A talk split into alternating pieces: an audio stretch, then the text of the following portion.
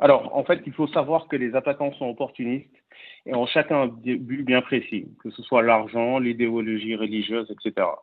Donc, de la même manière que nous travaillons à sécuriser nos actifs par le biais de la cryptographie, euh, de la cryptographie autant pour moi, les attaquants font de même pour sophistiquer leurs attaques. Donc, pour en venir à votre question, primo, euh, le ransomware euh, est une attaque particulièrement lucrative, soit la motivation d'ailleurs de la plupart des cyberattaquants. À ce titre, on a un rapport de l'éditeur CrowdStrike qui nous dit que les dommages qui ont été causés en 2015 correspondent à peu près à 345 millions de dollars.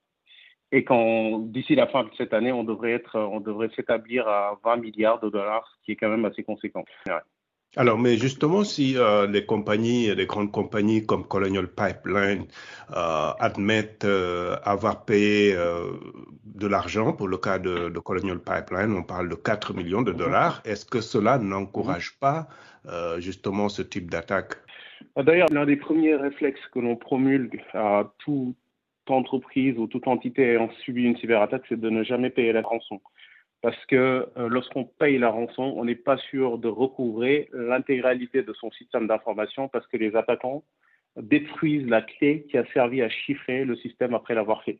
Donc il n'y a aucune garantie et effectivement le fait de le faire encourage bah, les autres entreprises à faire de même parce qu'ils ont l'impression que c'est ce qui les sort de cette situation alors que non.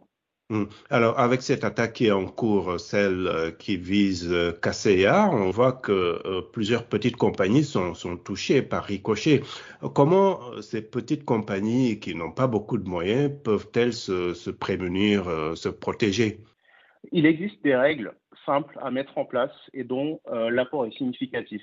Je pense notamment à la sensibilisation des employés, qui est d'ailleurs une des défenses les plus significatives contre le ransomware, car très souvent, en fait, cette attaque passe par l'ouverture d'un mail malicieux. Il y a également d'autres règles d'hygiène, telles que bah, le fait de, tenir à jour son parc informatique, d'interdire l'installation de logiciels non approuvés par la sécurité de l'information, entre autres. Hum, et pour ce qui est de l'Afrique, euh, les compagnies sont-elles plus menacées que d'autres? Euh, J'ai un petit, un petit indicateur là-dessus parce qu'au moment où je vous parle, je consulte en parallèle euh, la map des tentatives d'attaque cyber dans le monde qui sont détectées. Il y a quatre pays africains qui sont dans le top 40 des pays visés. En l'occurrence, l'Algérie, il y a le Maroc, euh, l'Égypte, je vois également l'Afrique du Sud. Pour dire que l'Afrique n'est pas exclue du prisme des cyberattaquants.